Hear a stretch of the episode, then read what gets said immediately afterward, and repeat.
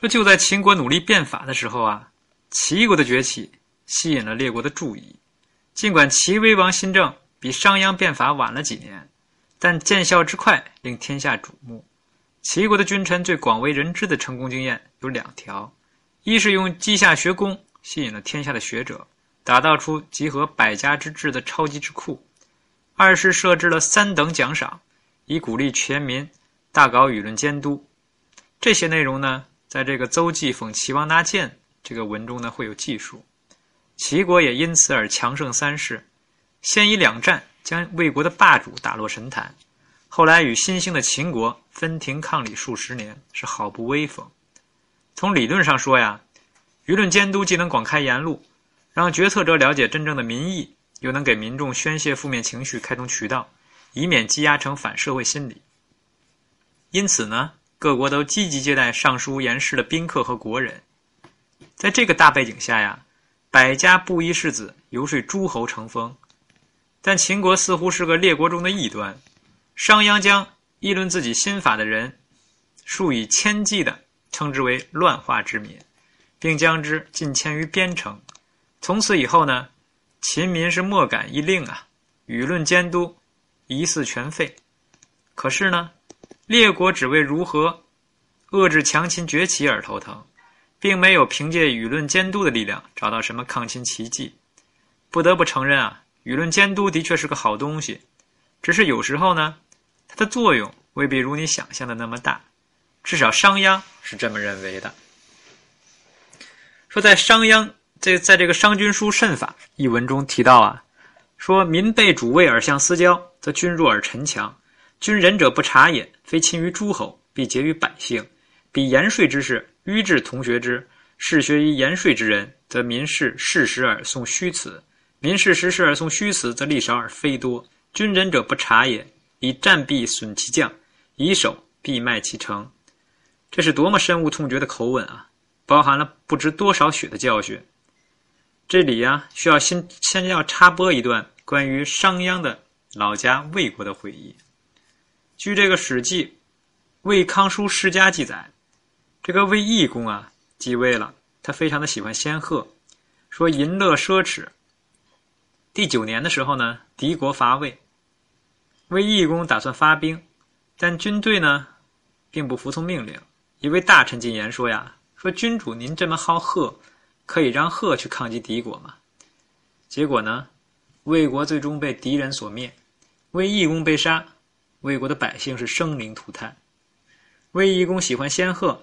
于是给仙鹤高官厚禄，而不奖赏真正的功臣，这是执政者的短视和无能。而魏国的大臣百姓在国难当头撂挑子，讨价还价成功后，却无力抗击戎狄，最终导致国家的破灭。这是臣民的短视与无能。若非霸主齐桓公率领诸侯讨伐戎狄，帮助魏国移民复国，魏国的历史呢就提前结束了。但从此以后啊。魏国由春秋时的大国，沦为战国时的二流小国。从此以后，魏国的士子心中有一道抹不掉的伤痕。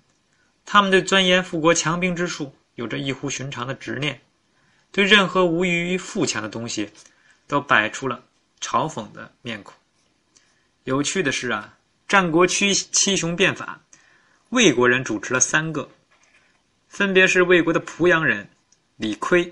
还有魏国的左氏人吴起，这个还有魏国的这个这个公子叫商鞅，分别让画风迥异的魏、楚、秦三国实现了富国强兵的目标。他们的具体做法是不尽相同，但思路多有相通。在某种意义上说呀，当年魏国哪里做的差，他们就从哪里反其道而行之。魏文侯自认为赏罚得当。但民众并不认同，他对此感到很奇怪。这李悝指道呢，说国有其这国岂有淫民乎？臣闻之曰：夺淫民之禄以来四方之事，其父有功而禄，其子无功而食之。出则乘车马，衣美裘以为荣华，此之谓淫民也。这李逵口中的这个淫民啊，指的是那些坐享祖上基业而不思进取的浮华子弟。他主张夺走淫民的俸禄。用以招募四方的人才。吴起完全继承了这种理念。他在楚国罢无能、废无用、损不及之官、塞司门之请，依楚国之俗。同时呢，还能淘汰掉无能的士族子弟，还严格限制四处游说的说客。简要而言啊，两人的思路无非就是八个字，叫寻名择实，打击无用。商鞅是得其真传，成为彻底的实用主义者。但让商鞅烦恼的有三件事：第一呢，是言行不合法理，君臣民们都由着自己的性子来；第二呢，是谋国不得要领。流血流汗的实干家被忽视，只会空言道义的清流学者大富大贵，功臣的付出与所得不成比例。第三呢，是对策不切实际，特别是儒生，满嘴的诗书礼乐，问怎样提高农民收入水平，问怎样击退敌寇，问怎样怎样增加财政收入，问怎样改变周边外交环境，统统拿缺乏可操可操作性的仁义来打马虎眼。能做出这三种事儿的人呢，主要有两种，一种呢是不靠谱的君主，另一种呢是眼高手低的说客。